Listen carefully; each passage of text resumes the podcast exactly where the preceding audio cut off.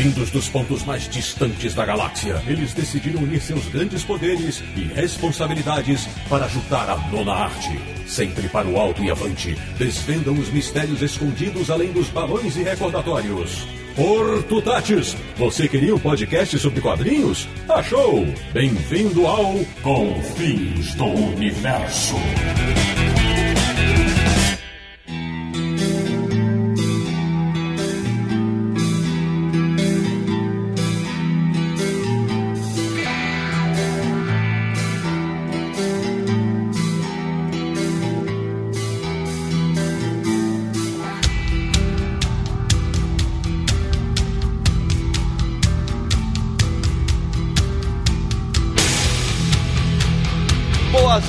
Boas-vindas a mais um episódio de Confins do Universo, o podcast do Universo HQ, site sobre quadrinhos que você conhece há mais de 15 anos. Vou avisando de cara, este episódio será épico. Quer ver? Vou, vou explicar para vocês por quê. Marcelo Naranjo, sobre o que mesmo é o episódio de hoje? Sérgio Codespot, sobre o que mesmo é o episódio de hoje? Pois é, Marcelo Naranjo e Sérgio Codespot estão errados.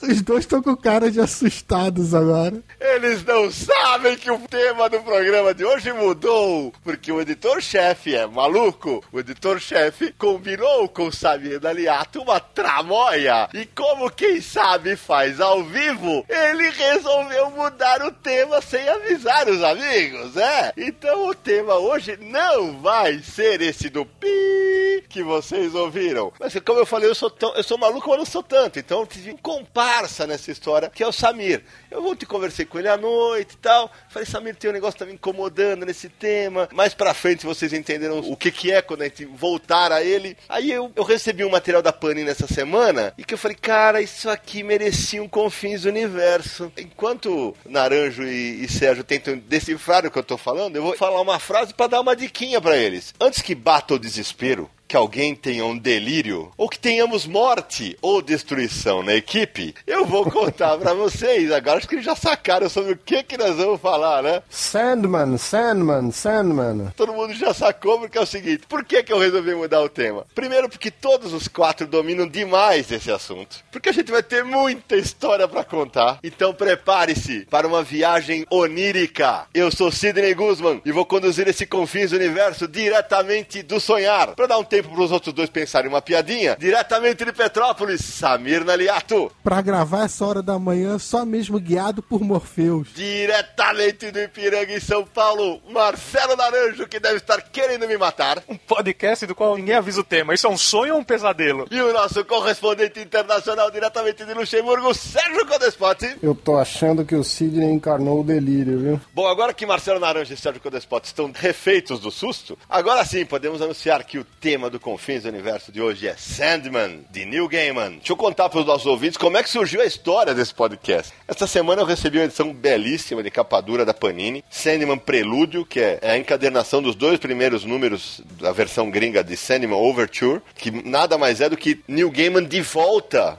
ao personagem que o consagrou, contando uma história que se passa antes de toda a saga dos 75 episódios. Confere, Samir? Confere, se passa antes dos acontecimentos da primeira edição, quando ele é preso no início da história. E para ajudar, a edição é com desenho do J.H. Williams, que tá espetacular. A Panini, lá fora saíram quantas edições, Samir? A última edição tá saindo agora, são seis. Ou seja, serão três encadernados no Brasil. É, o primeiro número saiu, era para ser bimestral nos Estados Unidos, mas o primeiro número saiu em 2013, mas atrasou muito, a última edição tá sendo só agora, e a Panini segurou para terminar lá fora para publicar aqui no Brasil. Pra não ter atraso aqui também. Mas fez certo, viu? Porque atrasou bastante. Fez certo, sim. Não, e certamente, Sérgio, vai ter gente vai achar, pô, que vão xingar a Panini pra caramba por lançarem três encadernados e não esperar pra lançar um só. Certamente vai ter, mas de qualquer maneira, o fato é, está chegando ao mercado a edição nacional de Sandman Prelúdio. Sandman tem tanto material pra gente falar, todos nós temos uma ligação muito forte com o personagem, temos histórias incríveis pra contar, inclusive com relação ao seu criador, mas antes de contar todas as histórias, acho que a gente precisa contextualizar para os nossos ouvintes quem é Sandman. E agora vai começar o Quem Sabe Faz ao Vivo. Sérgio, antes de falar deste Sandman da New Gaiman, qual foi o primeiro Sandman? O primeiro Sandman era o Wesley Dodds, não era? Muito bem. Wesley Dodds, que surgiu em Adventure Comics número 40, em julho de 39, criado por Gardner Fox e Bert Christman. O- agora o Sérgio pode explicar o que fazia o Wesley Dodds. é? Qual era a diferença para aquele Sandman? Ele era mais um super-herói do que um personagem da era Vertigo, né? Ele, ele tinha uma máscara e tinha uma arma de gás. Exato. E ele disparava as pessoas para dormir. Essa referência toda da Era de Ouro também foi usada pelo Neil Gaiman. Ele incorporou esse material dentro das histórias do Sandman, mais pra frente, assim, das aventuras. Vale lembrar que no começo da série do Sandman do Gaiman, em determinado momento ele encontra o Wesley Dodds já bem velho. Vale lembrar disso, né? Puta, isso eu já eu confesso que já não lembrava disso. Tem uma história também com o encontro dos dois. Exatamente. No caso, o Sandman da Era de Ouro já era um personagem, um- um- no caso, um super-herói, baseado num conto infantil, enfim. O homem que sopra areia, né? Leva as crianças pra dormir no bom sentido, né? Dá um, um bom sonho pra eles e tudo mais. No Brasil chamam de João Pestana e tudo mais. João Pestana. Exatamente, João Pestana. E é legal dizer que o Wesley Dodds não era um super-herói, mas ele era na linha do Batman, ele não tinha poderes. Ele só tinha essa pistola, né? Que fazia os caras dormirem. Então, mas tem um outro personagem da década de 70 O cara já tá adiantando os negócios, que eu ia pegar o naranjo no pulo. o cara já tá querendo adiantar os- o segundo Sandman. Agora, quebrando as pernas de Marcelo Naranjo. Marcelo Naranjo, você se lembra do segundo Sandman? Eu preferia que o Sérgio contasse isso.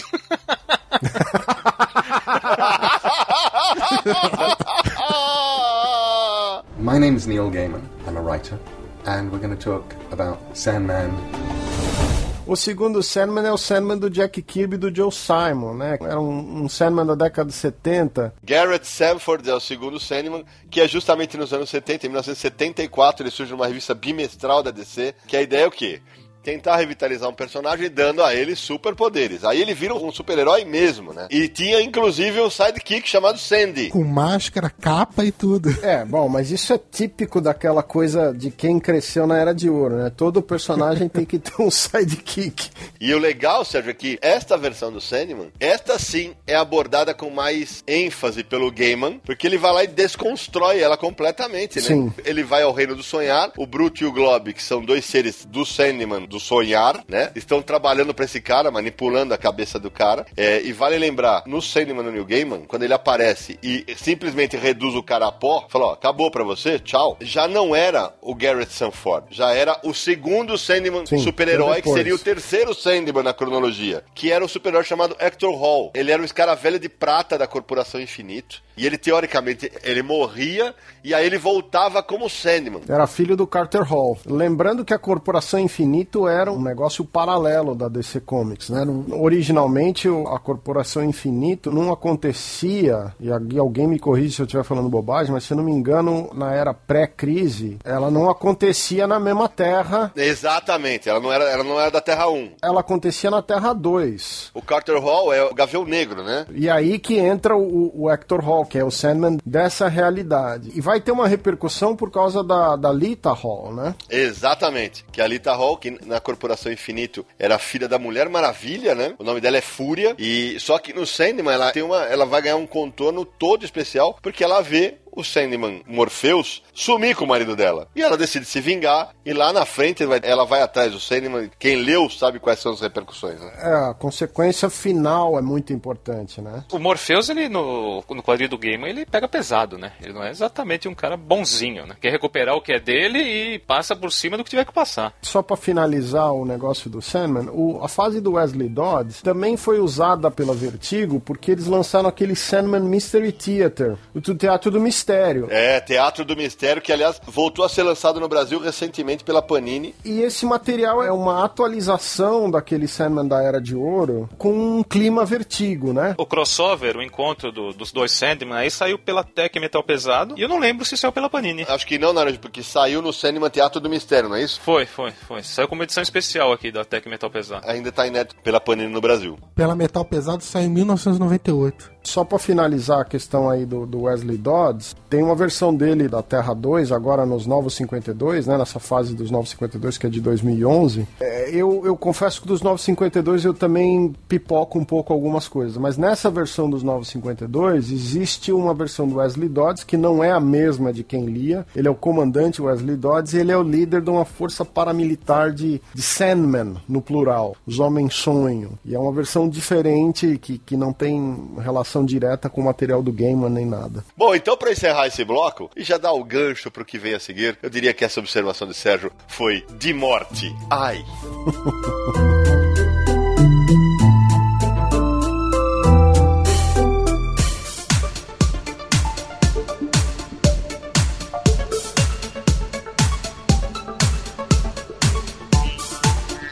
a gente já falou de todos os Sandman, né? Menos o principal, que é o que vale nesse podcast, né? O maioral, o Mestre dos Sonhos, criado por Neil Gaiman em 1989. Esse é o que viria a revolucionar o, entre aspas, quadrinho adulto da DC Comics. É, foi uma reinvenção do personagem da Era de Ouro que ele fez. Exatamente. Ele simplesmente pega elementos da Era de Ouro e da versão de super-herói e eleva a enésima potência. Ou seja, ele eleva o Sandman a um ser mitológico. Ele não é bem um deus, né, Sérgio? Bom, você pode considerar que ele funciona como uma entidade, é, é, uma divindade dentro do universo DC. Na verdade, eles dizem nas histórias que eles não são deuses. É, mas é, eles funcionam mais como. São funções corpóreas de, de coisas metafísicas, a morte, o sonho, é exatamente o que eu ia falar. Nós vamos comentar daqui a pouco sobre a entrevista que o Neil Gaiman deu pra gente. E ele fala que o Sandman pertence a uma família chamada Perpétuos, que tem sete irmãos. E em inglês, uma curiosidade é que o nome de todos os Perpétuos começava com a letra D. É, porque em inglês o sonho é dream, destruição é destruction, delírio, delirium, a, a, morte é death. Inclusive houve uma tentativa de colocar isso em português, uma das traduções que saíram, a morte saiu como desencarnação para tentar manter. E o Sandman era devaneio. Obrigado, JP Martins. Obrigado por essa coisa ridícula. Viu, meu amigo? Com ênfase, tá? Ele é meu amigo há muitos anos. Mas isso é ridículo. Era uma tentativa de reproduzir o que acontecia, porque desespero era despair, né? Desire é desejo. Então, alguns nomes funcionam em português, mas morte e, e death, né? Dream e sonho não funcionava. Então, mas era uma coincidência, né? Do, do, dos nomes serem com a letra D. É, e no caso da Delírio, agora a Panini está usando Delirium. Também deu, adaptou o, o nome da personagem que antes era delírio no, escrito normalmente. É, mas agora eles estão usando o nome como se usa em inglês, eu tenho a impressão. É, é, porque existe uma diferença entre delírio e delirium. A palavra em latim. Não, sim, mas existe uma, uma diferença de definição mesmo. Delírio é, é uma crença, é uma crença errada mantida com grande convicção. É um sintoma que ocorre com frequência. Já delírio não é um estado de confusão mental mesmo. Então a Panini colocou o Delirium porque retrataria melhor as ações da personagem. Lembrando que o trabalho de letramento do Sandman é muito difícil, é um trabalho que que é bastante complexo. O Todd Klein, que é o letrista uh, nos Estados Unidos, fazendo a série nova, ele teve um trabalho assim bizarro para letrerar os balões do desejo. E na edição da Conrad, esse trabalho foi feito pela Lilian Mitsunaga, que é uma grande letrista brasileira e conhecida pelo trabalho que ela faz manualmente, mas na edição da Conrad ela já estava fazendo digital. Então, só para contextualizar, gente, o Sandman é o mestre dos sonhos e ele fica preso um bom tempo por um humano no primeiro arco do título, da série toda. Quando ele volta, o sonho está uma zona completamente desnorteado. E ele precisa recuperar alguns objetos para retomar o controle do Reino dos Sonhos. É uma algibeira, um elmo e um rubi. Então, durante 75 edições, o Neil Gaiman vai apresentando cada um dos irmãos do sonho ou do Morpheus. E ele vai vivendo fases incríveis. Em alguns momentos, o Sandman é mais humano do que propriamente uma entidade. Ele erra por amor, por exemplo. Mas o nosso objetivo neste Confins do Universo não é explicar para você todas as sagas. Não. A nossa ideia é contar a nossa relação com essa revista. Antes de terminar, eu queria falar do selo Vertigo, né? O selo Vertigo, para quem não acompanhou na época que ele surgiu, é uma decorrência de três revistas: a, a revista do Monstro do Pântano, da fase do Alan Moore para frente, a revista Sandman do Neil Gaiman e a revista Hellblazer, né? Que é a revista do John Constantine. Essas três revistas que tinham um ponto de vista muito diferente e tal, resultaram na criação do selo Vertigo. Mas o selo Vertigo só surgiu mesmo para valer em 1993, quando ele virou um selo da DC Comics, tá? O, a opção do nome, a Karen Berger, que era editora, ela teve que escolher entre vários nomes e entre os nomes tinha Screaming Room, Nightside, Third Eye, que é o terceiro olho, né? Threshold e ela optou por Vertigo. O logotipo mesmo do o desenho do, visual é um trabalho do Richard Bruning e um trabalho da Brainstorm Unlimited, que são o pessoal que criou o visual do logo e finalizou o selo Vertigo. E a influência do, do Sandman e desse tipo de, de gênero de história dentro do selo foi tão grande que levou muito tempo pro Brian Azarello convencer a Karen Berger a fazer Sem Balas, que era uma história policial. Porque a Vertigo era só um gênero. É, horror, fantasia, não tinha material realista policial lá. E depois mudou. Depois houve uma época que Vertigo tinha inclusive o selo Vertigo Crime. Mas isso já é uma outra história. É, mas é curioso que, mesmo com tanta influência, mais da metade de Sandman foi publicada sem o selo Vertigo na capa. A primeira edição foi só no número 47, no Arcos Vidas Breves. Sandman é o embrião, junto com o Monstro do Pântano e o Hellblazer, do que viria a ser o selo Vertigo. Boa observação. E aí, pessoal, aqui quem tá falando é o Danilo Gentili e eu adoro Confins do Universo. Eu vivo ligado nesse podcast.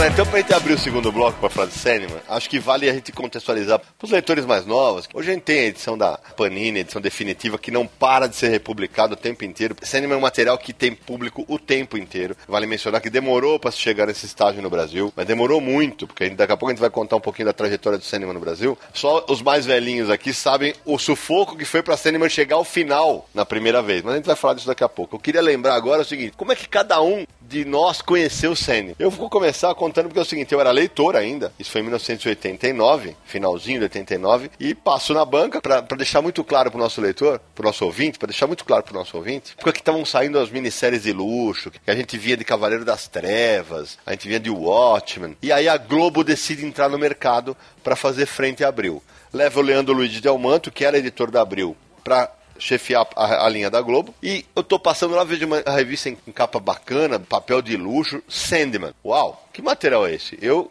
confesso, eu não tinha conhecimento do material gringo. Comprei o primeiro número, li e pirei naquilo. Falei, porque aquele traço remetia às histórias de terror.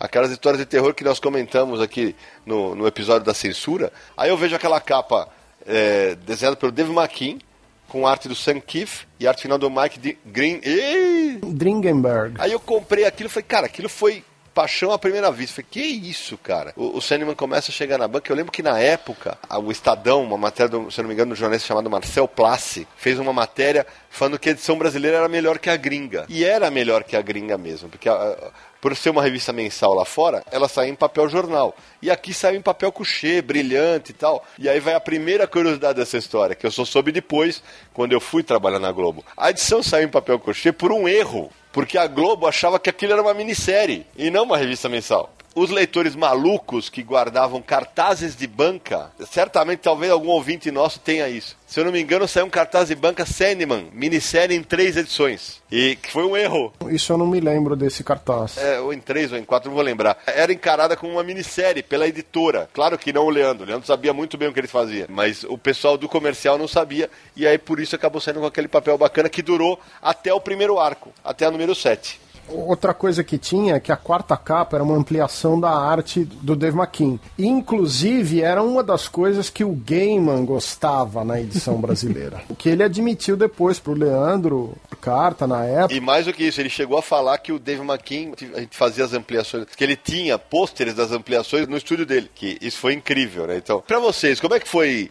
Como é que foi a descoberta? Porque o Sa- o Samir é o mais novo. Antes de eu falar sobre como eu conheci Sandman, que com certeza foi depois de vocês, é, a Globo começou a publicar Sandman no mesmo ano em que a DC lançou nos Estados Unidos, então nem demorou a chegar aqui não. Foi assim, 89, sa- no começo de 89 Exatamente. nos Estados Unidos, e no final do ano a Globo já começou a publicar por aqui. Na hora foi mais ou menos o mesmo esquema, né? Na, na banca. Sim, bem similar. É, tenho até hoje o hábito de tá- visitar a banca uma ou duas vezes na semana. E eu vi a edição, já vi que era quadrinho, nem me atentei muito muito o que que era, mas falei, bacana, vou levar. Só que eu já tinha, na época, muita gente tem isso, a famosa pilha, né? Foi pra pilha. Eu só fui ler quando já tinha três números em casa. E, quando, bom, a minha reação foi o seguinte, eu terminei de ler o primeiro número, o que que eu fiz? Eu li o primeiro número de novo, que eu falei, mas o que que é isso? Então é um negócio que fisgava, ele pegava você de cara, é impressionante. Pra dar o contexto da época, mesmo o Brasil estando num momento de ebulição no quadrinho, quase tudo que vinha era super-herói, você lembra? Tudo bem, era o Cavaleiro das Trevas, era o Watch, mas ainda era super-herói. A editora Abril lançava Marvel e DC, então era muito super-herói nas bancas. Aí a gente tromba com uma revista que era terror, era um terror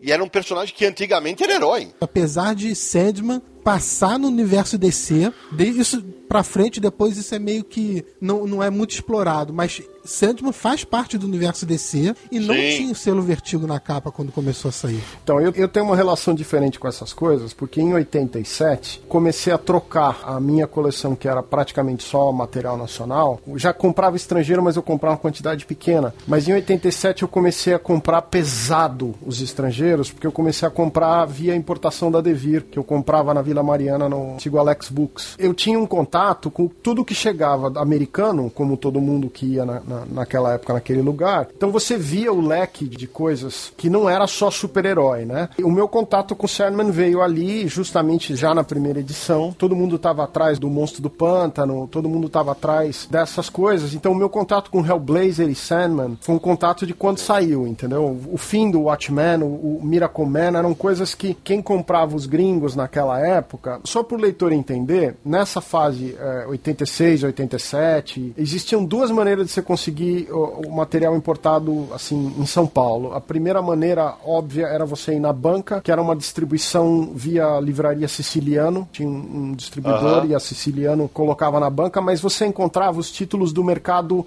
tradicional, que era Capitão América, Superman, você encontrava os títulos clássicos. O material que já era distribuído para comic shop nos Estados Unidos não chegava muitas vezes diretamente na banca. Então, muita coisa desse material só chegava se você ou importasse ou se você achasse um importador em São Paulo. O importador dessas coisas em São Paulo durante uma época era a Devir. A Devir tinha alguns pontos de venda na, na Avenida Paulista, é, a livraria Belas Artes, uma época distribuía material importado da Devir. O Alex, que era no final ali perto da estação Ana Rosa, na Vila Mariana, ele distribuía o material. Então, tinha um dia da semana que estava todo mundo correndo lá para pegar o material quando chegasse, porque o número de revistas era limitado. Então, foi nessa fase que eu descobri Sandman. Ô Sérgio, e mesmo entre os leitores que que já liam as HQs gringas, causou esse furor na época também? Causou, era febre, era febre. Era uma coisa. O material da Vertigo era febre. Tem mais um fator aí interessante pra contextualizar. Na época não tinha o universo HQ pra gente ficar sabendo o que, que era aquilo que tava chegando. Pra, pelo menos pra mim, que eu não acompanhava importado nem nada, era simplesmente tentativa e erro. Era chegar na banca e falar o que, que é isso, Pra vocês terem ideia, existia um mercado negro de material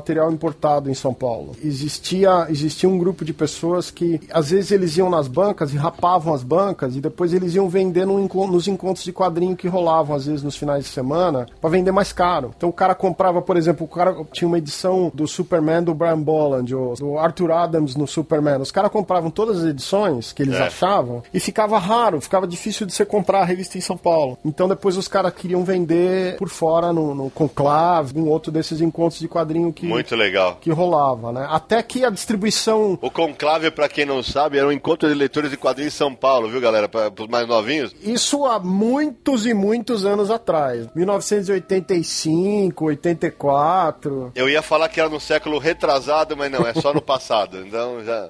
My name's Neil Gaiman. I'm a writer, and we're going to talk about Sandman.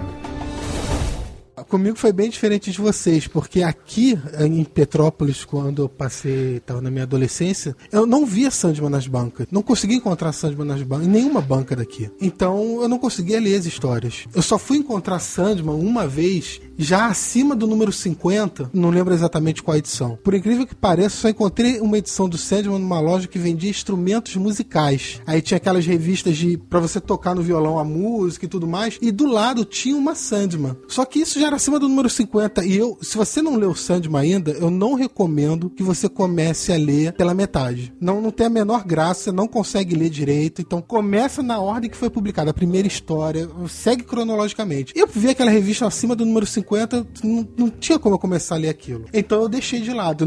Pra achar as edições antigas, então, impossível por aqui. Eu só comecei a ler mesmo quando a Atitude começou a publicar, né? Foi a Atitude que lançou, relançou desde o primeiro número. Na verdade, na época se chamava Tudo em Quadrinhos, né? Publicou os cinco primeiros números. Nossa, mas então, bem mais pra frente, na década de 90, 97, 98, isso. A Tudo em Quadrinhos começou a publicar em 99. Lançou como Tudo em Quadrinhos, lançou cinco números, aí mudou de nome pra Atitude. E lançou mais duas edições e depois a editora parou de publicar, então publicou só o primeiro arco. E eu lembro. Até o número 7, isso aí. Essas chegavam nas bancas aqui direitinho e tudo mais. E no final, a, a, história, como se não bastasse já, pô, você ser fisgado na história desde a primeira página, no final vinha aquele texto de referências do Leandro Luigi que complementava a edição de maneira perfeita. Então aquilo isso. fisgou na mesma hora. Sandman no Brasil chegou nas bancas pela Globo. Aí teve uma fase, o Sandman subiu da banca. Por quê? Porque a revista passou a vender pouco. Ponto.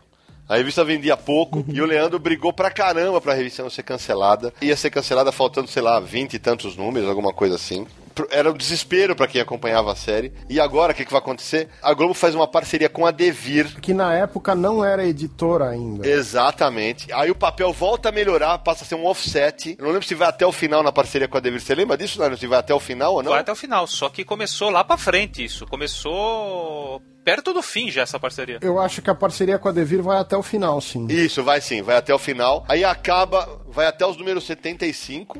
Aí depois, ah, beleza, concluiu o Sênior, todo mundo ficou feliz, alegre. Só que para conseguir essas edições da Devir, que tinham tiragens reduzidas, era um parto. Muita gente de outros estados até hoje procura era mais difícil porque tinham tiragens reduzidas a dever distribuir nas lojas às quais ela atendia e aí a tiragem era diminuída. Aí em 99 a série acaba no Brasil em 1995, talvez. Não, da Globo é publicado de 89 a 98. Isso, até 98. Aí justamente em 99 a Tudo em Quadrinhos volta. Ela lança sete números para vira Tudo em Quadrinhos, depois vira Atitude, vai até o número 7 para Aí em 2000, a Brainstorm retoma e vai do 8 até o 28 e ainda lançou o especial Cinema Orfeus. E eles lançaram depois o encadernado com o primeiro arco de histórias. Isso, Prelúdios e Noturnos. Se não me engano, saiu em preto e branco não? Eu não vou me lembrar, não tô lembrando. É, isso não saberia. Eu só queria lembrar que a coleção Capas na Areia também saiu no Brasil pela Ópera Gráfica, que são as, as capas da, do material. Sim,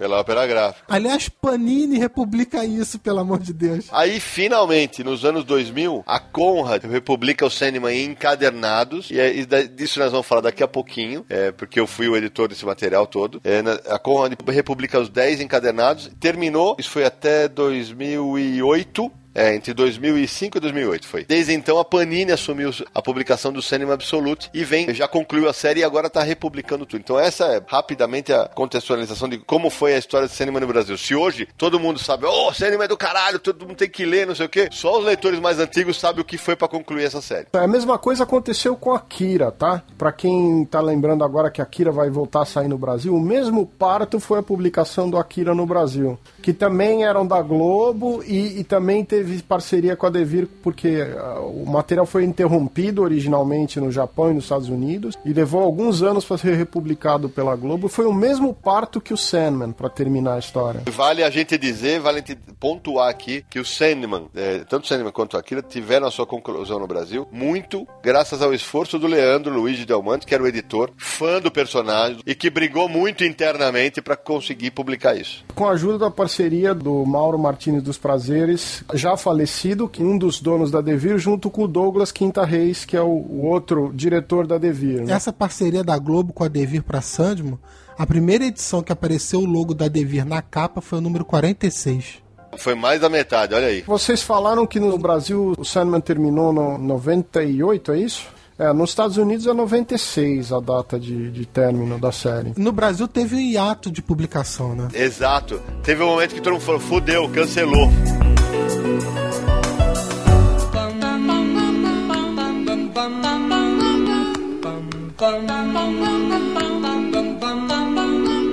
Mr. Sandman,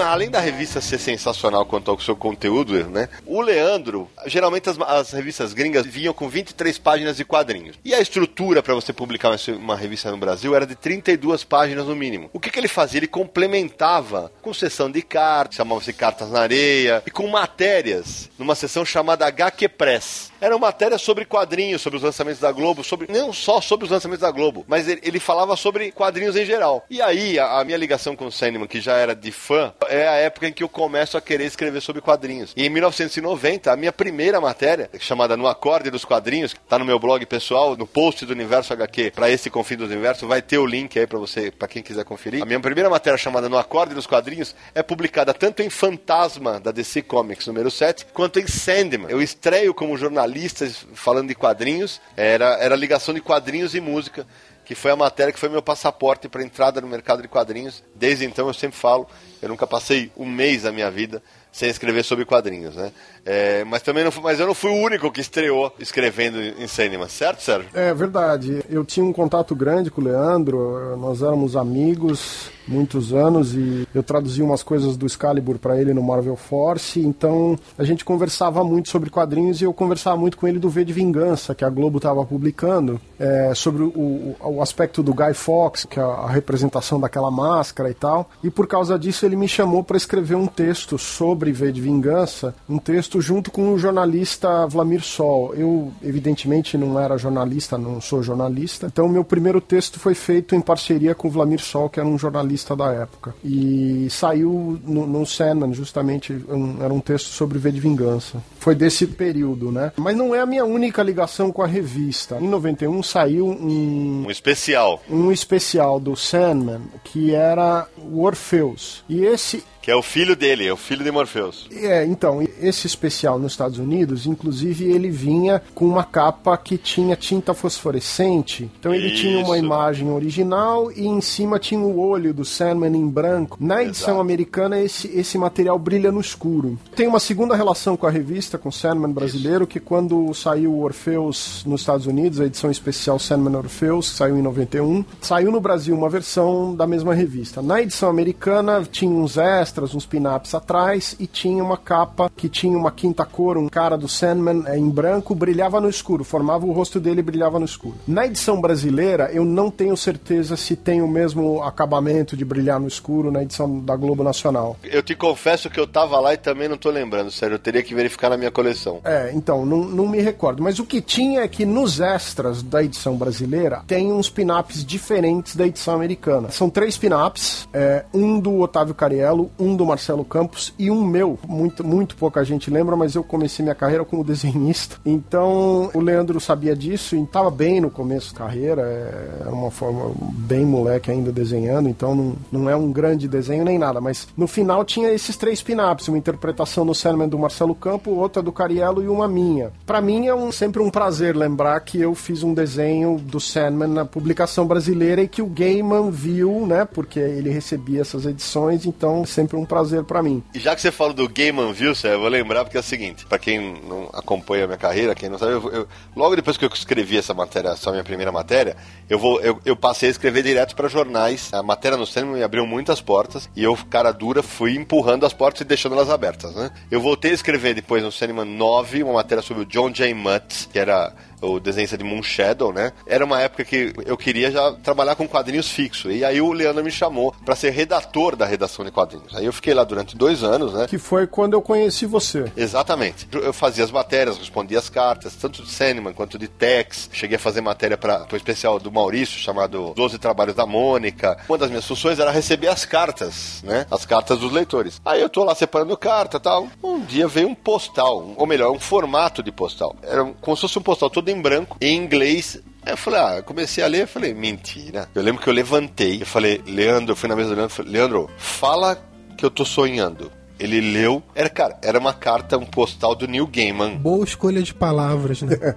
fala que eu tô sonhando. Exatamente, é. Era, uma, era um postal, uma carta escrito de próprio punho pelo Neil Gaiman, agradecendo pela edição brasileira, dizendo que a edição brasileira era a melhor que ele, a melhor que ele tinha visto no mundo e que ele gostava demais do trabalho, mesmo não entendendo o que falavam, o que, o que a gente falava. É, não entendendo a tradução, na verdade, né? É óbvio, nós reproduzimos a carta na, na sessão de cartas. É, porque um, recebeu um elogio do autor, né? É, recebeu um elogio do autor, cara, foi incrível. Isso foi em 1991. Logo depois, ele vem ao Brasil. Neil Gaiman vem pela primeira vez ao Brasil. É, em 91. Pra um HQ Mix. Foi a primeira vez que eu o vi, né? Me apresentei e tal. Falei, eu tenho um pôster do Sam gringo em que eu falo, ah, eu sou o cara que faz os artigos. Essa tá aqui no meu escritório. Tem o pôster lá ainda, a, a letra quase sumindo, tá escrito lá: Thank you for all articles. Quer dizer, o Neil Gaiman agradece a mim pelos artigos que eu escrevi. Eu falei, você tá de brincadeira comigo, né? Você tá de brincadeira comigo, né? Você vai agradecer pra mim? Eu fui nessa, nesse evento também, nessa entrega do HQ Mix, que aconteceu lá no Sesc Pompeia, em São Paulo. Aham. E aí eu fiz o seguinte, eu peguei um autógrafo do Cariello, que eu conheci mais ou menos nessa época também, depois ficou um grande amigo meu. Que eu também conheci, Sérgio, só abrindo parênteses, eu também conheci o Carello por causa do Sandman, que eu entrevistei ele pra matéria sobre o John J. Mutt e também virou um grande amigo. O Campos já era amigo meu, então eu peguei um autógrafo do Marcelo Campos, peguei um autógrafo do Otávio Cariello e depois peguei um autógrafo do Neil Gaiman na mesma revista, que é o Sandman Orpheus. Então, Muito legal. Nesse evento aconteceu um negócio engraçado, que é o seguinte, o fotógrafo da Globo foi pro evento registrar Cícero Lima. o- a entrega do HQ Mix foi o Cícero Lima. Ele tirou as fotos e eu não sei o que aconteceu, acho que a câmera dele teve um, um enguiço, não era uma câmera digital na época, era uma câmera normal, antiga. Nem se falava em digital. É, não, não existia. Eu acho que a câmera dele teve um problema com o obturador e algumas imagens ficou mais exposto e tal, tinha uma movimentação. Criou uns efeitos especiais de luz em cima das imagens do Neil Gaiman. Sim. E aí eu me lembro do Leandro me contando essa história, que o Cícero chegou pra ele e falou: Pô, Leandro, desculpa, mas deu um problema nas fotos do Gaiman, não ficou legal. E ele amou, o Leandro amou, cara. Parecia uma aura. Parecia uma aura que saía do New Gaiman, cara. Era um negócio maluco. Deu um clima onírico às fotos. Lembrava até um pouco os efeitos das capas do Dave McKean, assim. Do Dave McKean. tinha uma sugestão disso. Então foi um, um acidente bem curioso. Vou contar uma história desse episódio, Sérgio. Já virou lenda urbana, não sei se é verdade ou não. Tinha uma fila gigantesca pra pegar autógrafo do game, mas gigantesca. Se é verdade ou não essa história, mas que é, que é, é legal, vale citar. É, aí, o que eu imagino, né? Tava aquela fila gigante no Sesc Pompeia, em São Paulo. Eu imagino que eu passou um leitor, um cara desavisado, falou: o que, que é isso aí? Aí eu falei: ah, o autor gringo tá, tá autografando as edições. Que, qual que é a edição que ele faz? Ah, eu, o, que eu, o que eu tô imaginando, tá? É que alguém falou: ah, é aquela maiorzinha ali, ó. Só que a- na época a Globo tinha duas maiorzinhas, que eu digo maiorzinha em formato americano. Formato americano. Tinha Sandman e Akira. Dizem que um cara chegou lá, Ai, meu Deus do céu. enviou a Akira pra ele autografar e aí o Game olhou com aquela cara de, de dúvida e o cara fez um positivo. Ah, deu aquele sorrisinho. Tchan, e o Game não teria tido dúvida e autografou Katsuhiro Otomo. E o cara disse que saiu todo alegre e feliz, ainda cantando que tinha ganhado uma edição, entendeu? É, isso confesso pra você que isso eu não presenciei, mas Então, eu também não presenciei, mas virou uma história que corre até hoje. E se isso é verdade ou não, o fato é que só a biblioteca do sonhar pode dizer, né? Mas é. Talvez essa história tinha guardada lá com o Lucien, na biblioteca do sonhar, né? My name's Neil Gaiman. I'm a writer, and we're going to talk about Sandman.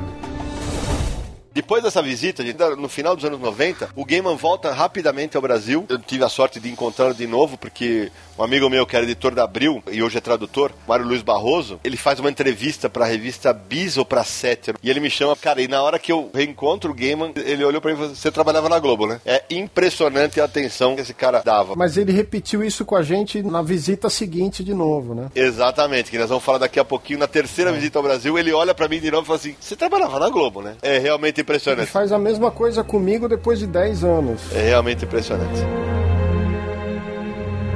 Olá, meu nome é Ivan Costa, sou sócio da Quero Escuro Studios e da Comic Con Experience e sou ligado no podcast Confins do Universo.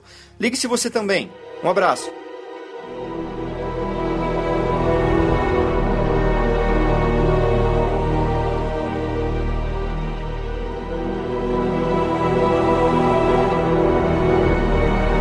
Então aí a gente vai dar um pulo no tempo, porque em 2001 a- a Conrad começa a sua publicação de Sandman, mas O legal é que ela não começa pela série, ela começa com um livro ilustrado, certo, Samir? Inédito. É, foi um livro inédito da, da Conrad. Ao invés de eles começarem a publicar, republicar o que a Globo já tinha lançado, eles pegam o material inédito de Sandman para lançar. E aí trazem o Neil Gaiman pra Bienal do Livro do Rio de Janeiro para promover esse lançamento. O lançamento do qual nós estamos falando é Sandman Caçadores de Sonhos, The Dream Hunters, em que o Gaiman escreve um conto com que oriental e o desenho do japonês Yoshitaka Amano. Lindo, maravilhoso material. Foi quando eu tive a oportunidade de conhecer o New Game. Vocês falaram que conheceram Hum. em, em 91. Eu fui conhecer 10 anos depois, na- justamente na Bienal do Livro, numa entrevista coletiva com ele. E eu tenho a minha edição, claro, autografada. né? Por falar nessa edição autografada, Samir, eu já contei essa história num podcast, mas vou repetir aqui no nosso podcast, né? Como qualquer colecionador de quadrinhos, eu tenho problemas de espaço, né? E a primeira edição do Sandman Caçador de Sonhos, ela é uma capa fininha, mas ela é, ela é meio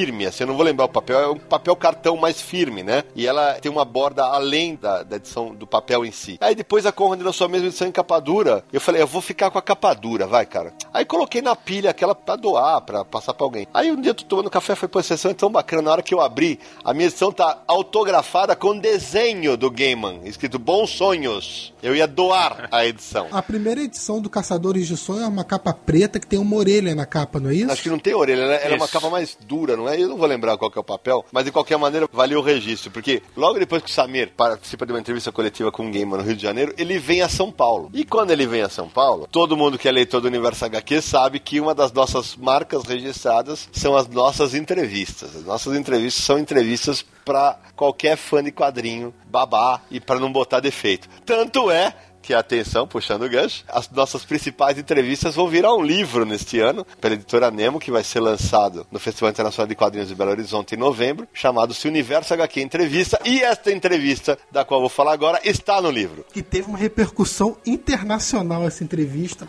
de tanta coisa que ele falou. O que, que a gente fez? Ah, vamos entrevistar o Gaiman. Fizemos uma pauta gigante e tal, conheci o pessoal da assessoria de imprensa do Gaiman e tal. Fomos os primeiros a solicitar a entrevista. Exatamente, falou, a gente quer uma entrevista exclusiva com o Gaiman, meia horinha que seja, tal, porque a gente vai fazer uma entrevista bacana, tal, beleza. Aí estamos nos dirigindo ao hotel, ao hotel em São Paulo, né? Eu, o Sidney e Naranjo. O Samir não estava no Rio de Janeiro, não participou desse episódio. Toca o telefone, toca o telefone, aquele celular arcaico ainda, né? Toca o meu telefone. A assessora de imprensa da que fazia o evento, que era a Mami, uma amiga minha, ela me liga e falou: Sidney, vai ter que cair entrevista. Eu falei: O quê? Não, vai ter que cair entrevista, porque tá cheio de jornalista do hall do hotel, o tempo é curto. Eu falei, mas nem fodendo. Eu falei, de jeito nenhum. Não vai cair entrevista mesmo. Ela, não, como que não? Porque você não posso. Eu falei, não, não tem essa, cara. Não dá de jeito nenhum. Nessa época, quem estava ciceroneando o Gaiman pela Conrad, que foi quem trouxe o autor, era o Cassius Medawar, que ainda não era o meu amigo, eh, que, que virou, viria a ser depois disso, que depois a gente trabalhou junto na Conrad e tal. Ele conhecia o meu trabalho e tal. Aí eu falei pra mãe, ó, me bota em contato com o Cassius. Ah, cara, o Cassius pegou, não, não. Eu falei, Cassius, pelo amor de Deus, é o Universo HQ, cara. Você sabe como é que é a nossa entrevista. Bom, resumo da ópera. A gente entrou no quarto do Neil Gaiman. Nós subimos no elevador enquanto tava todo mundo no, no hall. Subimos pro elevador. Batemos na porta, Gaiman abre a porta, ele olhou pra minha cara e falou assim: Você trabalhava na Globo. É aquilo que eu falei. Ele falou isso pro Sidney, falou pra Isso. mim, porque ele também tinha me conhecido naquela época. E aí a gente ficou mais ou menos o quê? Uma hora com ele no Quase uma hora, uma entrevista que era pra ser de 20 minutos, meia hora. O Cássio estava com a gente. É, exatamente. Ele tava no quarto. Atrasamos a coletiva de imprensa, todo mundo olhando feio depois. Foi uma beleza. Mas o mais legal não é isso, é que ele abre a porta, aquela, aquele, o típico traje de New Gaiman, todo de preto, né? E aí a gente começa a entrevista e ele, cara, o Gaiman, quando ele saca que um entrevistador conhece da obra dele, ele se solta. E a gente soltou o verbo, a nossa pauta era riquíssima. Só que aí o Cassius, coitado, a gente já abusando da boa vontade, falou, gente, eu tenho que descer. Sento com o Sérgio com o Naranjo, começa a cortar a pergunta. E aí o senhor Sérgio Codespote, baba-ovo de Hellboy e de Mike Minhola, tinha colocado perguntinhas de Minhola pra perguntar o que, que eu acho, você acha do Mike Minhola. É, só umas oito perguntas. Eu corta, corta, corta, corta, corta, corta, corta, corta. Eu aproveitei um momento que vocês estavam conversando com o Cássio, que a O cacete, é o cacete. É porque justamente eu tava negociando com o Cássio, justamente para que a gente tinha que descer, e aí eu saio para negociar, não, cara, só mais cinco minutinhos e tal. Quando eu volto, o Gaiman falando do Minhola. Eu, já, eu só queria pegar o Sérgio e trucidar ele. Eu falei, vou matar o Sérgio. Em minha defesa, vale lembrar que o Sandman escreveu uma história com Minhola pro Monstro do Pântano. O Sandman escreveu a história? Perfeito. O Sandman não, o Gaiman, o Gaiman. o Gaiman escreveu, o Gaiman escreveu. O Gaiman foi muito bacana e, lógico, todo mundo levou a obra pra, pra ganhar o seu autógrafo, né? Ah, foi bom, muito foi legal. Não, e aí veio o momento mágico, né? Terminou a entrevista e tal. Beleza, vamos descer? Vamos. Aí a gente desce junto com o New Gaiman no elevador, aí era hora de ostentar, né? Abre a porta do elevador, tá a imprensa inteira, desce os três patetas junto com o New Gaiman, né? Todo mundo olhando pra nossa cara e a gente com aquele, com aquele sorrisinho de orelha a orelha, né? Eu lembro direitinho que na época o JP Martins pertencia a um outro site, posso falar, eu era- era o Omelete, ele é- do qual ele era dono. Ele olha pra mim e fala assim: Não acredito. Eu falei: Acredite, acredita. acredita sim. E aí a gente ainda participa dessa segunda coletiva, que é quando o Sérgio fala com É, ele, né, Sérgio? A gente teve um- uma oportunidade de fazer um pouco mais, um- uns, uns 15, 20 minutos mais de conversa. Depois, quando a coletiva estava encerrando, eu estava na fila de novo. Com- Fiquei com ele mais uns 15, 20 minutos conversando, porque tinha ainda mais coisa para a gente perguntar. Então, nós conversamos do mercado inglês, eu fiz até uma comparação com ele, perguntando por que, que o mercado inglês, que tinha tanta gente trabalhando nos Estados Unidos, era tão parecido com o mercado brasileiro, porque tinha um monte de talento e todo mundo trabalhando fora, né? Então, ele achou muito propícia a, a comparação com o mercado brasileiro, ele, ele entendia a similaridade de circunstância e a resposta dele é que ele achava que era covardia editorial, que os, os editores ingleses, não os brasileiros, mas os ingleses, porque ele não, não tinha como responder pelos brasileiros, não tinham coragem de investir no talento dos artistas ingleses e desenvolver um mercado forte como tinha nos Estados Unidos. Ainda sobre a entrevista, vale citar que o que deu repercussão foi uma pergunta sobre o Todd McFarlane. É assim que pronuncia, Sérgio? A briga dele é Todd McFarlane. Todd McFarlane. Eu preciso tomar cuidado, porque outro, num podcast anterior eu pronunciei um nome errado e,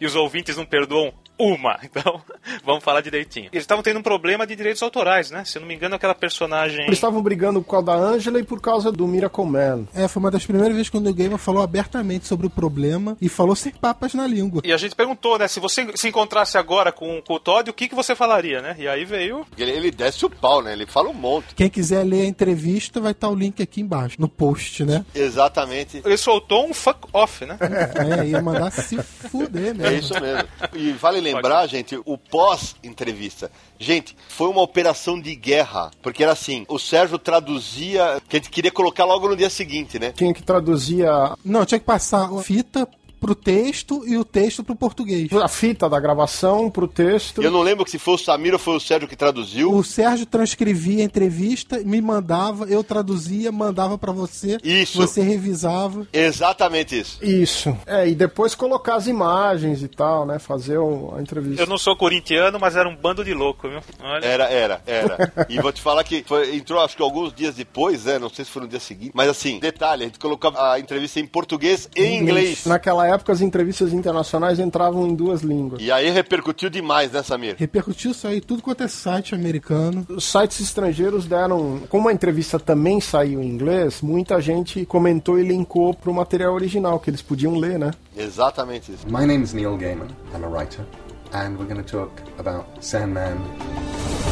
Feito todo esse contexto, valia demais contar essa história da entrevista para os nossos ouvintes. Que contexto, hein? E bota contexto, né, cara? É dos pontos altos da história do Universo HQ essa entrevista, pelo qual a gente sempre vai agradecer ao Cássio Medawar, que foi muito parceiro, entendeu, ele soube entender que, sem desmerecer ninguém, eh, ninguém faria uma entrevista como a do Universo HQ, como a gente fez. A entrevista é muito foda, tanto é que repercute até hoje. E o Cássio é um cara muito profissional. Quando se fala dessas coisas, ele, ele é um cara muito profissional. Eu sei porque eu trabalhei depois também com ele, fazendo traduções pra ele. Mesmo quando eu, por exemplo, pisava na bola com algum prazo, algum cronograma, o Cássio sempre trabalhou super profissionalmente. Aproveitar que o Sérgio levantou a bola, a gente vai pular pra, de novo, como o Sandman volta pra minha vida e pra vida do Sérgio. Porque a Conrad, depois do sucesso do Dream Hunters, do Caçadores de Sonhos, ela compra os direitos de Sandman Noite Sem Fim. Que era uma edição incrível, né? Em que o Gaiman faz pequenas histórias, histórias curtas, para cada um dos perpétuos, Sandman e seus irmãos, né? E aí, com um time de desenhistas espetacular. Miguel Ancho Prado, tinha Milo Manara, O Frank Quietly. Frank White. E aí a Conrad compra os direitos disso. E chama o Sérgio para traduzir e eu para preparar o texto. Eu tinha o prazo de 10 dias para traduzir o, o- o livro inteiro, porque a ideia da Conrad era lançar antes do que nos Estados Unidos, que o material era inédito. Aí eu lembro que a gente conseguiu fazer o prazo que a Conrad queria, mas os americanos não deixaram que saísse antes. Foi mais um trabalho de louco, porque o Sérgio já tinha os arquivos, quer dizer, Puta, foi insano. o Sérgio foi o primeiro brasileiro, possivelmente, a ler o, o Sem Fim. Ele traduziu, mandou para mim. Eu fiz a adaptação do texto inteira. Pra quem não sabe, a adaptação do texto é- é você pegar o arquivo da tradução, determinar como cada personagem fala. Aliás, só para lembrar, durante vários anos eu e o Sidney fizemos essa parceria, que eu traduzia Sim. o material e o Sidney fazia a edição de texto. Ah, vocês fizeram também pros encadernados, não foi? Eu fiz o segundo do encadernado da série com o Sidney. O Noite Sem Fim teve um erro na primeira edição no Brasil, né? No, se eu não me engano, no prefácio, não foi? Aconteceu alguma coisinha. Tá, veio com uma errata, é.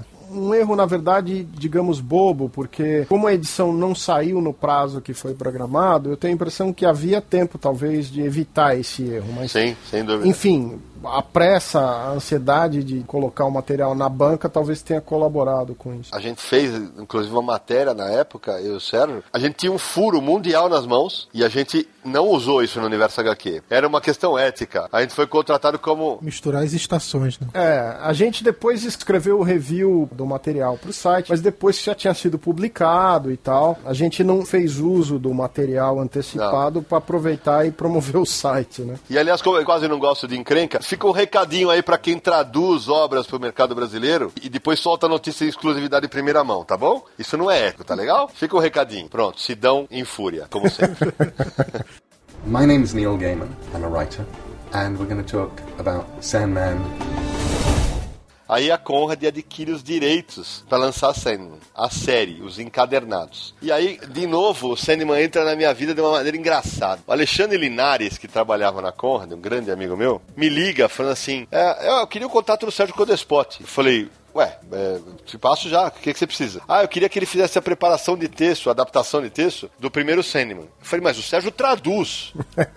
Quem faz a adaptação de texto sou eu. Não é, não é muito a minha praia. Aí ele, como assim? Eu falei, cara, peraí, vocês vão lançar Sandman? Eu falei, então, eu falei, vou fazer uma prova. Eu, tinha- eu já tinha saído da Conrad, eu tinha ficado quase dois anos editando os mangás e livros e quadrinhos lá. Eu tinha saído da Conrad e falei pro Linares, eu falei, peraí, vamos fazer o seguinte, faço uma proposta. Eu edito este material pra vocês como freelancer. Quem traduziu a primeira edição foi a Ana Ban. Aí o material tinha vários problemas, eu tive que, na adaptação, ajeitá-los e sugeri o Sérgio pra segunda. O Sérgio traduziu o Casa de Bonecas e a partir da terceira entra o Daniel Pelizari, que foi comigo até o final, um grande tradutor. Pelizari fez um trabalho também excelente de tradução. Foi. Tenho, não, não- mesmo não tendo pego o resto do material, também não vou fazer nenhuma queixa aqui, porque o trabalho é excelente dele. Porque coincide com a época que o Sérgio sai do Brasil. É, na verdade foi um pouco antes de eu sair do Brasil, eu tenho a impressão, mas eu saí do Brasil em 2006. F- Não, foi um pouco antes. Já tinha umas edições do Sandman saindo. Aí eu volto pro Sandman. É, aí o que eu faço? Eu edito o Sandman como freelancer, enquanto isso na Conrad, um parceiraço chamado Matheus Potumati fazia o trabalho de edição lá, complementava comigo. Era engraçado porque tanto o Pelizari quanto o Matheus Potumati tinha uma relação de puta, ó, nós estamos trabalhando com o Sidão. O Sidão já trabalhou no Sandman da Globo. Era um negócio maluco. E aí o que, que eu fiz? As edições do Sandman da Conrad, eu enchi de notas editoriais no final. Justamente porque eu sabia que aquele material precisava de notas editoriais para deixar tudo mais, mais gostoso, mais saboroso. E aí eu fui enchendo de notas editoriais as edições, e tanto é que quem tem as edições da Conrad, desculpa, modéstia à parte, não se livra delas. É, mesmo com as edições da Panini, que também são muito bacanas. Mas o pessoal gosta muito por causa do material complementar. Um desses materiais complementares, Sérgio, Samir e Naranjo, vem da época da Globo. Eu sempre falo que os leitores de cinema são tão especiais que na época da Globo teve uma leitora, que eu não, infelizmente não me recordo o nome agora, é, ela mandou uma carta dizendo que o, o Kelly Jones, que era o desenhista né, da, do Estação das Brumas, em, em, determinada cena em que ele tá com a chave do inferno na mão, ele se baseia na cara dura, num pôster do Alfonso Muchá, ou Murra, como se fala, né, Sérgio? Murra, Murra. Escreve Muchá, é, é C-H-A. A pronúncia do tcheco é Murra, é. Em que ele retrata a cantora de ópera Sarah Bernard. E é idêntica a pose, inclusive nas dobras do manto em que o Sandman usava. Na época não tinha internet, o louco aqui foi com um fotógrafo até a livraria francesa em São Paulo. Fotografei, coloquei a foto, do, eh, a foto da gravura do Murra com a do, do Sandman. Foi um, foi um barato. E, e, eu replico isso na edição da Conrad, citando a autora e citando a Globo, citando a autora da carta. E na época, a Conrad tinha que passar para DC Comics aprovar, inclusive as versões, os extras. E vem um e-mail da DC, da editora, bronqueando, falando assim: pô, por que vocês estão colocando isso se não tem no original? E a gente respondeu: justamente porque não tem no original. Para deixar a edição mais legal, para transformar a edição num negócio mais bacana ainda, para deixar o leitor mais bem informado. E o que não falta em Sandman é espaço para você fazer esse tipo de material extra que só complementa as histórias, que é muita referência. Tanto é que tinha um site, uns, como é que chamava aquele site, Sérgio, das referências? O Annotated Sandman. É. A DC publicou uma edição do Sandman Annotated. Que é isso? É uma edição comentada das histórias. É isso, foi em 2012 agora, recentemente. Deixa eu fazer só uma observação disso que o Sidão tá falando, que é o seguinte: algumas das edições brasileiras de encadernados e mesmo as edições americanas funcionavam como os encadernados americanos modernos, porque as edições vinham com um monte de observação, de, de extras, de capa, coisa que as edições americanas dos encadernados não traziam. O, o, trabalho editorial nos encadernados americanos na década de 80 até o, o, quase o final da década de 80 parte dos anos 90 era muito fraquinho de extra. Você tinha as histórias originais colecionadas, às vezes Isso. umas capas, às vezes uma entrevistinha, mas era muito pouco perto da riqueza do que eles poderiam colocar num, num encadernado, como fazem hoje. Deixa eu aproveitar esse gancho, Sérgio, para explicar que no Brasil, durante a primeira fase da Globo, o editor encadernava os encalhes. Chegaram a ser lançados quatro encadernados. O quarto, por exemplo, Estação das Brumas, é raríssimo. Nem eu, que trabalhava na editora, tenho. E aí vale a curiosidade. No primeiro, Prelúdios e Noturnos, a edição brasileira saiu antes da americana. Não tinha edição gringa na época.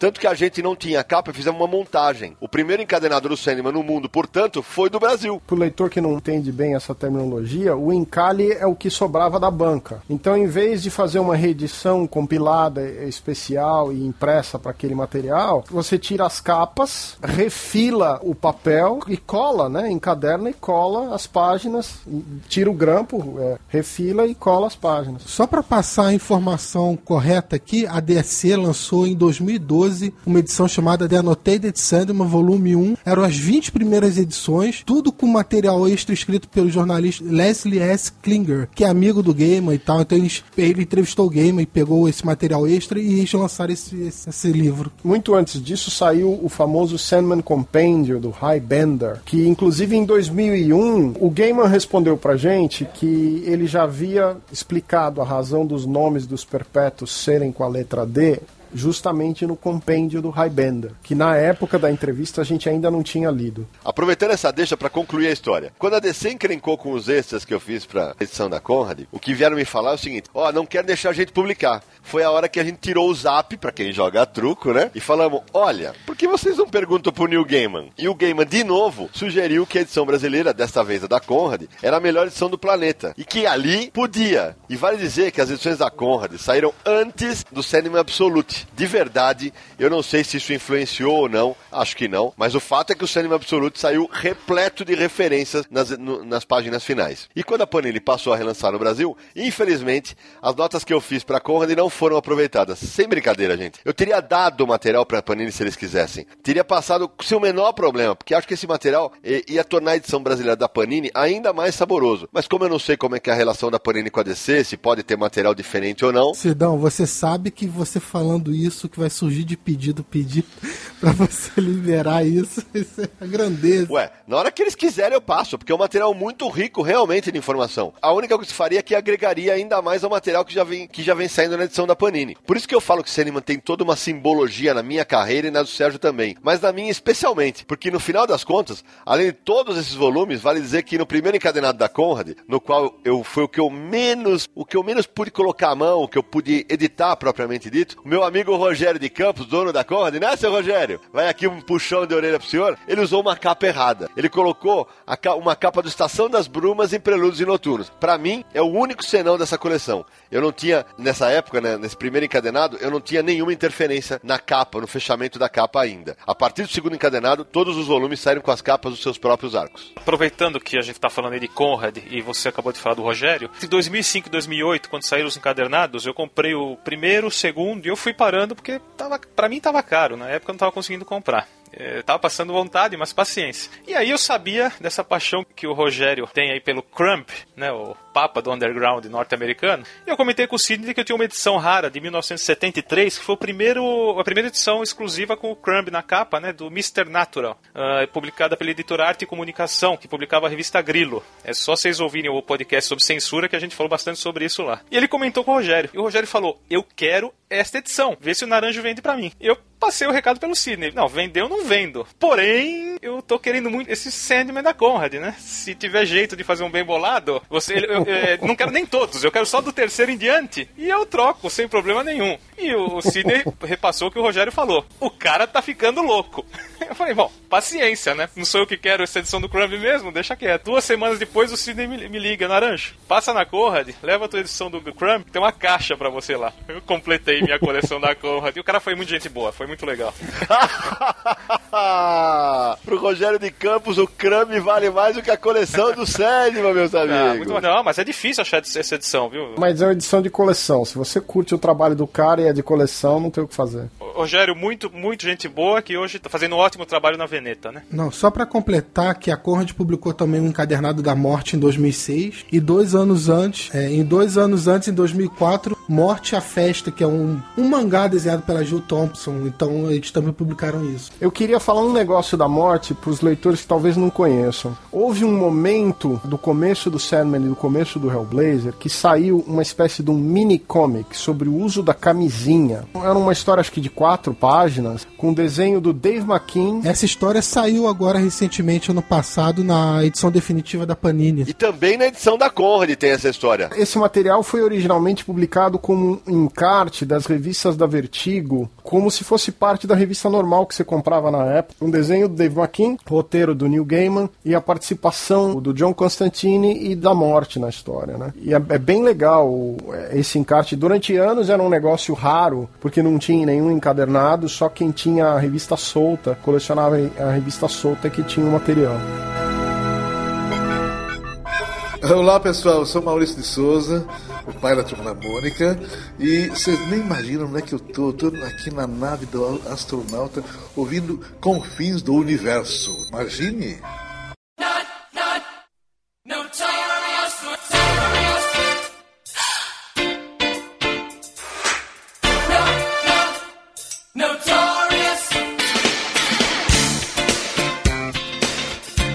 Agora a gente vai entrar no bloco final desse episódio do Confis Universo e a gente vai falar de uma das partes que os nossos ouvintes mais estão curtindo, que são as indicações do que ler. Só que antes disso, Sérgio, Sandman se tornou uma série muitíssimo premiada, não é mesmo? A série ganhou uma quantidade grande de prêmios durante toda a, a história da revista, né? A, o Sandman 19, que é O Sonho de uma Noite de Verão, ganhou o World Fantasy Award em 1991. A primeira história em quadrinho do mundo a ganhar esse prêmio. Eu tenho a impressão que sim. A série toda e as revistas derivadas ganharam 26 Eisner Awards, né? Depois teve, por exemplo, o Dream Hunters, o Caçadores de Sonho e o Noite Sem Fim ganharam o Bram Stoker Award de melhor narrativa ilustrada. É, enfim, a revista ganhou uma variedade de prêmios, inclusive o Hugo, que foi um prêmio do Caçadores de Sonho, né? Mas chegou a ganhar o Hugo? Não, foi indicada, desculpa, foi indicada pro Hugo. O Estação das Brumas ganhou o prêmio de roteiro de Anguleme no ano, eu acho, em 2003. 3, se não me engano. Isso só mostra o tanto que a série se tornou importante. O Naranjo chegou até a comentar isso antes de gente começar a gravar, sobre as influências que o Senny mantém, né, Naranjo? Não, é, impressionante, né? Ele, a princípio, ele resgatou alguns elementos antigos, inclusive, que nem o, os irmãos Caim e Abel, né, que eram os, os hosts, né, de terror antigas da DC. Ele trouxe de volta, os dois personagens têm um papel fundamental em toda a trama aí de Sandman. Mas as coisas novas que o, que o Gaiman criou, criaram vida, né? E você tem, teve diversas edições especiais com personagens como Pumpkinhead, não lembro o nome em português, o Cabeça, Cabeça de Abóbora. As Bruxas, aquela tríade, ganharam série própria também, duas minisséries. O, o Lucifer, sim, surgiu ali nos primeiro arco e depois, e hoje até, um, até ganhou um seriado de televisão. My name's Neil Gaiman. I'm a writer. And we're going to talk about Sandman ah, então, teve também o, os Pequenos Perpétuos, né, que ganharam título próprio, o, os Irmãos do Morpheus, né. Teve dois álbuns do Pequenos Perpétuos que a Panini também relançou recentemente no Brasil. Relançou. Os Irmãos do Morpheus ganharam títulos próprios, que nem o Destino. Isso, eu lembro do Destino, uma minissérie. A própria Morte teve duas minisséries. Essas minisséries foram publicadas originalmente pela editora Globo, Morte, O Preço da Vida, e depois a outra minissérie, O Grande Momento da Vida, foi pela editora Abril. Em que ano foi isso, Samir? O da Abril? Preço da Morte 94 o da Abril em 97. Olha que curioso, porque o Sandman ainda era da Globo. E a Abril conseguiu lançar uma minissérie relacionada ao personagem. Mas a Abril tinha aquele contrato super forte que elas escolhiam a maioria dos produtos que eles queriam trabalhar. Você lembra disso? Ah, Sérgio, mas nesse caso foi um vacilo mesmo. Porque a Globo tinha publicado todo o material do Sandman. Foi realmente alguma mancada de alguém lá dentro por ter perdido esse material. A morte virou uma personagem importantíssima. Inclusive voltou para o universo DC, sendo numa edição especial recente com o Lex Luthor, né? Ah, bem lembrado. O próprio Sandman, na verdade, o filho do Sandman, Daniel, participou de um arco de histórias da Liga da Justiça do Morrison também. Ele criou um universo tão fantástico que gerou o que eles chamam de spin-off, né? Que os caras ganharam as asas dos personagens e saíram. A revista The Dreaming é um, um spin-off completo do Sandman. É o universo do Sandman inteiro derivado do, do, dos conceitos. É como a gente comentou no começo, apesar de ser uma publicação que definiu aí o selo Vertigo por muito tempo e tudo mais, mas é uma história que está inserida no universo DC também. Muito legal, muito legal. E tem uma observação que eu queria falar, gente, especialmente quando o cinema saía no Brasil, nos anos 90 e tal, era muito incomum mulheres lerem quadrinhos, porque é, é daquele ponto ainda era, ah, esses quadrinhos aí da DC são só coisa de menino. E o Sandman começa a romper, felizmente, é, esse preconceito bobo que as próprias editoras acho que acabavam, acabavam impondo ao público feminino, uma tolice, né? E o Sandman tem muito esse papel, por ser um quadrinho cheio de sutilezas, cheio de sensibilidade, o público feminino do Sandman é enorme. Eu acho que o gênero, o tipo de história, que tem uma influência muito mais de mitologia, de folclore, uma história com relação humana é muito mais importante, que é uma coisa que você não via tanto nas histórias de super-herói, principalmente na década de 80. Eu acho que isso é um fator, né, para ser considerado como um dos pontos de atração. Agora, só lembrando que às vezes a gente fala que as, as mulheres não liam super-herói, elas sempre leram super-herói, mas o, o volume, a quantidade de leitoras é que faz a diferença, né? E a quantidade de gente que trabalha nos quadrinhos também vale lembrar, mulheres sempre fizeram quadrinho e trabalharam nos quadrinhos. A diferença é que hoje em dia esse número não é mais assim uma ou duas que você sabe contar no dedo, né? Você tem uma quantidade enorme de gente trabalhando com quadrinho, homens e mulheres. My name is Neil Gaiman. I'm a writer, and we're going to talk about Sandman. Então agora, meus amigos do Confins Universo, é hora de indicações. Cada um de nós vai indicar a sua história favorita de Sandman. E dessa vez, eu já que sacaneei todo mundo, vou começar a minha saga favorita, Estação das Brumas, que é o quarto encadernado de Sandman. Isso na ordem das sagas originais. Eu não sei na Panini em qual deles saiu, mas é a saga em que o, o Morpheus, o Lorde Morpheus, vai ao inferno, né? É, pra peitar o Lúcifer. E o Lúcifer simplesmente pega a chave do inferno e fala: Tó, tá aqui, negão, é tua, fica aí com isso que eu vou, eu vou sair de férias, vou pra terra. Que é a premissa do seriado Lúcifer que vai estrear ano que vem. Exato, essa é a minha série favorita. Samir Naliato, qual é a sua história favorita de Sandman? Olha, escolher uma história favorita do Sandman é difícil porque eu vou te contar. Sandman é, é a minha série de quadrinhos predileta. E eu gosto dela do começo ao final, então é muito difícil escolher uma. Acabei escolhendo o Sandman número 6, que é uma história em que o Sandman enfrenta o Doutor Destino, não confundir com o do Quarteto Fantástico, tá? Doutor Destino, um vilão da DC Comics. John Dee é numa, numa lanchonete, é uma história muito pesada mesmo. Eu tô escolhendo essa história porque quando eu comecei a ler, foi um momento em que eu vi que eu, eu, não podia mais largar essa série, de parar de ler essa série. Aquilo foi uma coisa completamente diferente, eu não ia parar de ler até aquilo acabar. Então é, é mais por um marco pessoal mesmo do que ser uma história favorita, porque eu gosto dela completa. Foi uma história que gerou muita crítica, uma história que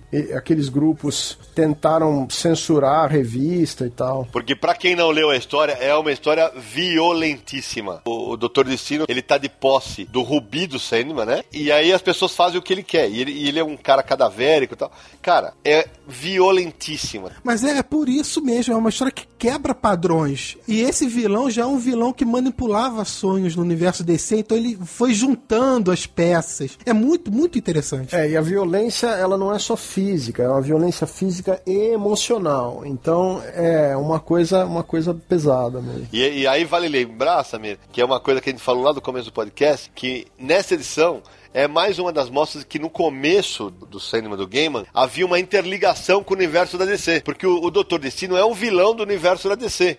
É, do universo de super-heróis da DC. É o inimigo da Liga da Justiça. né? Exato. E nesse primeiro arco, que essa história tá dentro do arco Prelúdios e Noturnos, é, tem outras menções, certo, Naranjo? Sim, tem várias, né? Ele, depois dessa história do massacre eh, que o Simon está comentando, ele começa, ele foge completamente do, do universo DC tradicional. Ele vai pro mundo dele. Mas nesse primeiro arco, ele, ele encontra o Sim. Constantine, ele encontra o, o Caçador de Marte da Liga. Tem várias citações do universo DC tradicional, Ele encontra o, su- o Sandman super-herói. mas já são histórias diferenciadas, né?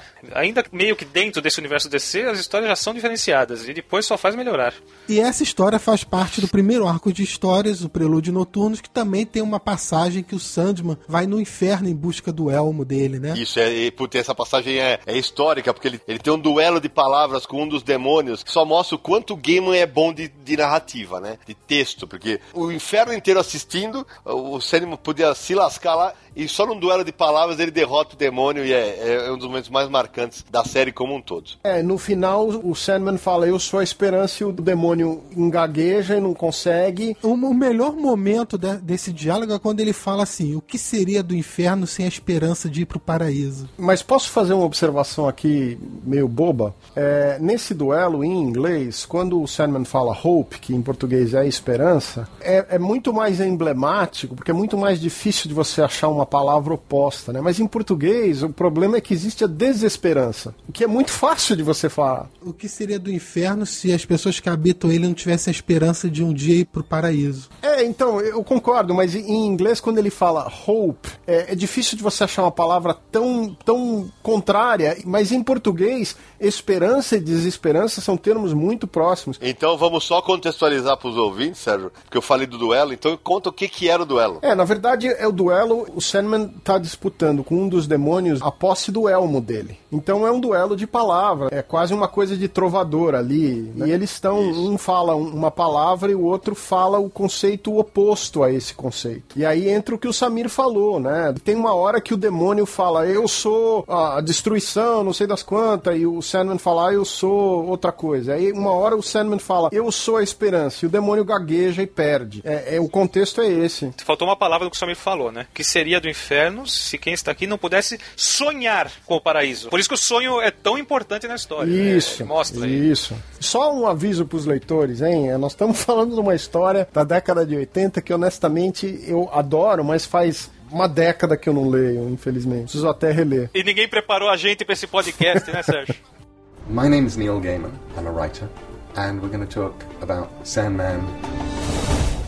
Bom, e agora a história favorita de Sandman para Marcelo Naranjo. Ah, bom, repetindo o que o Samir falou. Indicar, a gente indica a série inteira os spin-offs, que tudo que tem direito, porque é muito bacana. Eu, eu gosto muito das histórias contidas dentro da série, que foi a série mensal. Tem algumas são, tem várias, algumas são sensacionais, que nem Um Sonho de Mil Gatos, é uma outra, Sonhos de uma Noite de Verão. Homens de boa fortuna. Sim, são, são incríveis. Agora, uma que eu me marcou, porque eu tenho ela bem fresca na memória, foi o número 50 da, da série é Ramadan, que é uma trama na qual que se passa em Bagdá. A arte é linda, é do P. Craig Russell. E nessa trama, o califa lá de Bagdá, a cidade das maravilhas, tapetes voadores, gênios, coisas incríveis acontecendo, ele tá preocupado, porque ele enxerga que um dia aquilo vai acabar. E ele acaba meio que convocando o Sandman e ele faz uma barganha. A barganha é ele quer tornar aquela cidade imortal. E no fim ele consegue isso. É, a cidade volta a ser um lugar comum, mas dentro dos sonhos e no, imaginário das pessoas, ela vai ser eternamente mágica, até o fim dos tempos. É uma história realmente bacana. Essa história é só mais uma das provas, Naranja, de como o Gaiman trabalha muito bem o lance do sonho em diversas culturas. Ele brinca com a mitologia do sonho em várias culturas durante a série. Essa daí tem uma passagem, por exemplo, em que o Sandman é uma representação africana, que é quando ele namora a Nada, que é uma personagem que vai ter muita importância lá na frente. Então é incrível como ele, ele trabalha o sonho em várias culturas. Em uma história que o Naranjo comentou, ele encarna um gato, porque ele está representando o sonho do gato. Então, Exato. É, não é só várias culturas, mas vários seres vivos também. E só aproveitando o gancho do Ramadan, que é do P. Craig Russell, o, o, Russell é um artista especializado, quer dizer, o que ele mais gosta, na verdade, é de adaptar ópera para quadrinhos. Então ele faz HQs maravilhosas de adaptações de ópera, mas ele também é muito conhecido pelo trabalho que ele faz na DC, na Marvel e tal. Ele desenhou muitas, muitas séries da DC e da Marvel. É peculiar porque o, o trabalho dele se adapta muito bem ao material do Ramadan, né? Então é muito. Um, resultado é muito bonito. Ele adaptou Caçadores de Sonhos também. Ele fez uma adaptação em quadrinhos. Para fechar, o gato que o Naranja fala aparece nessa nova série que a Panini tá lançando no Cinema Prelúdio, tá bom? Então, pra gente fechar o Confins do Universo, falta a indicação dele, Sérgio Codespot. Olha, a minha história preferida é o Sandman número 8, que é o encontro da morte com o Sandman é a primeira aparição da morte, o som de suas asas. É, exatamente. Eu acho a história muito interessante porque você pode adaptar essa história para qualquer coisa. Você imagina que a personificação do sonho e a personificação da morte estão conversando sobre o fato de que o sonho está deprimido. Então é uma história que tem que, que é fácil dos, dos leitores adaptarem para qualquer situação da vida. Assim, é, um, é, uma tentativa de você levantar o astral da, da outra pessoa, sendo que quem está fazendo isso é a morte. Então é, é genial a história. E para mim é a história, uma das histórias mais emblemáticas da série. Tem outros momentos que eu gosto muito. Eu gosto é. muito do, das histórias que já foram mencionadas aqui, da, da, Estação das Brumas, particularmente, que é uma das minhas favoritas. Mas essa, esse número 8 para mim é especial. Eu já vi muito leitor reclamando da arte de Sandman, que algumas fases são horríveis.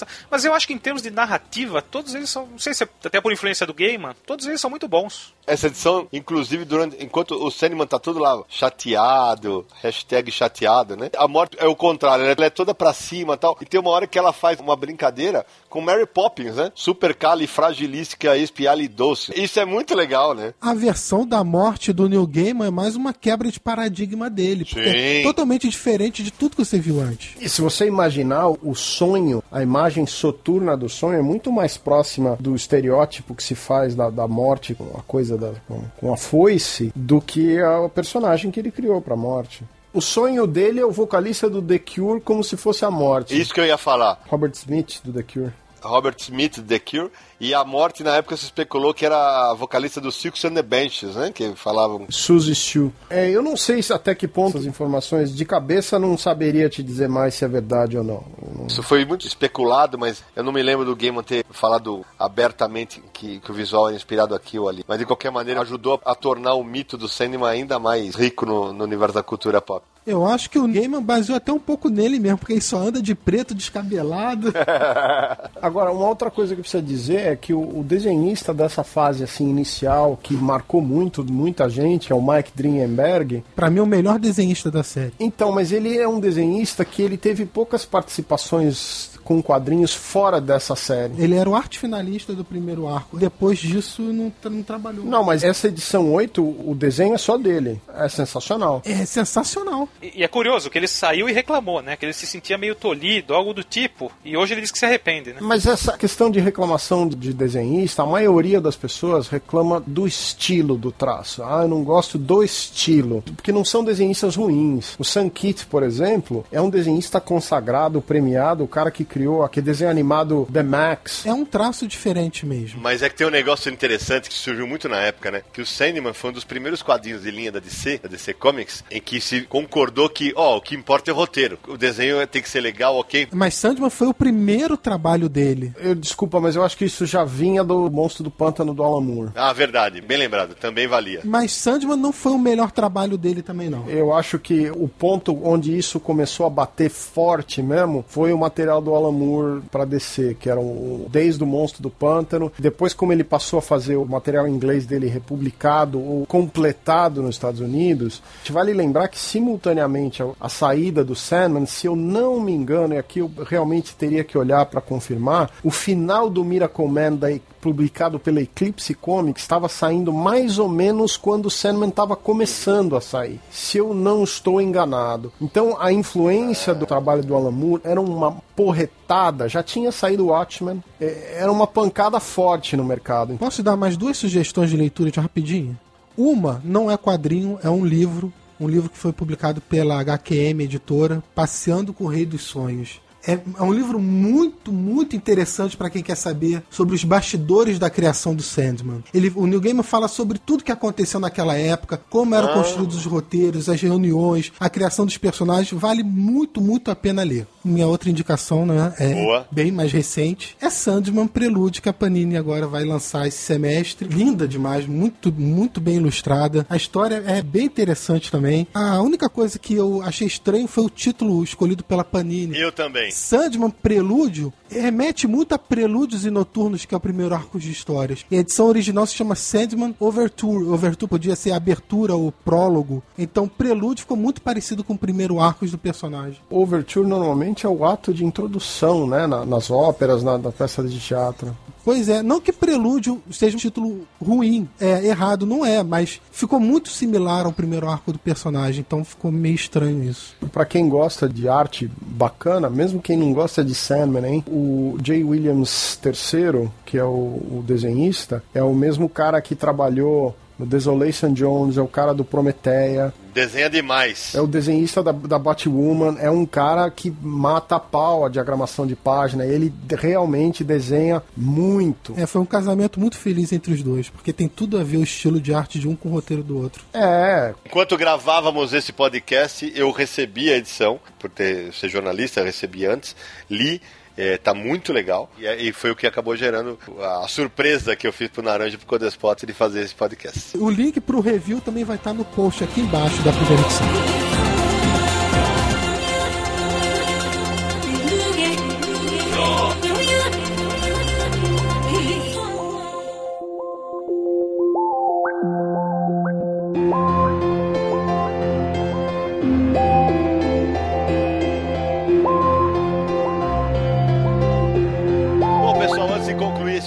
Universo, falta a gente passar os contatos do site, né, Samir? Ah, tem que passar, porque senão o pessoal não vai saber como falar com a gente. Então vamos lá, universohq.com, para quem quiser todo dia ficar super bem informado sobre tudo que acontece com quadrinhos. E nas nossas redes sociais, Samir. É só procurar a gente no Twitter, Facebook, Instagram, Google Plus, Universo HQ. Muito fácil de achar a gente por lá. E eu também queria deixar um recadinho para quem escuta a gente pelo iTunes. Se você não escuta, pode assinar lá o nosso canal no iTunes. Vai passar a receber as notificações de novos episódios. Se você já faz isso, entra lá na nossa página, comenta o que você está achando do podcast, deixa sua avaliação com a sua nota, o seu comentário, ajuda a gente a. Você pode mandar para outras pessoas também, compartilhar a página em redes sociais diretamente pelo iTunes Store e vai ajudar a gente a, a tornar o podcast mais conhecido para outras pessoas. Isso é muito legal, aliás, vale o agradecimento para todo mundo que tem comentado. São muitas, mas muitas pessoas que têm comentado com a gente no Twitter, no Facebook, no Instagram, todas as redes sociais e na página de comentários do próprio Universo HQ. Nosso muitíssimo obrigado. A gente continua contando com vocês. É, dá uma forcinha lá pra gente. My name's Neil Gaiman.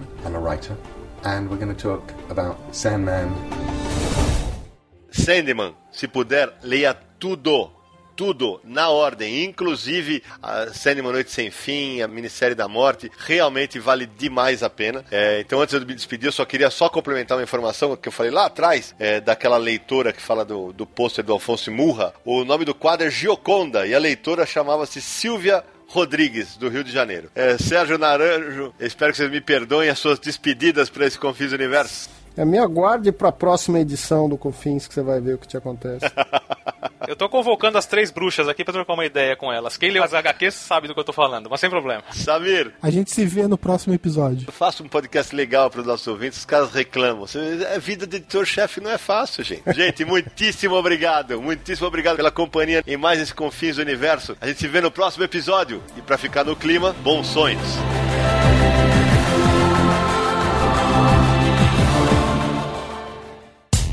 No dia mais claro ou na noite mais densa, você está deixando a nossa presença. Faça uma boa viagem de volta, mas não fique disperso. Nos encontraremos no próximo episódio de Confins do Universo.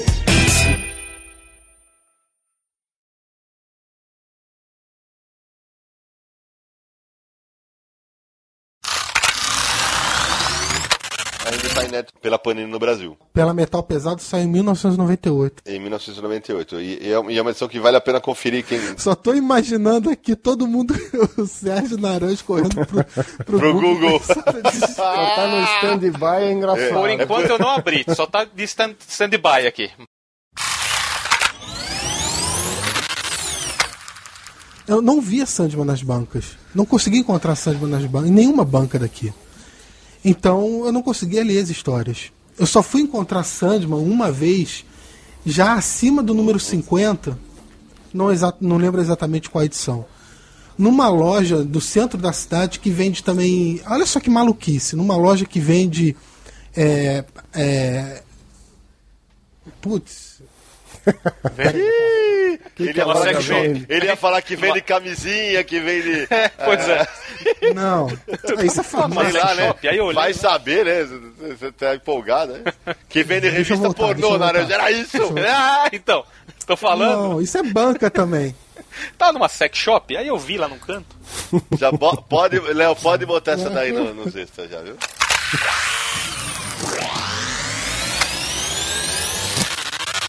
Este podcast foi editado por Radiofobia, podcast e multimídia.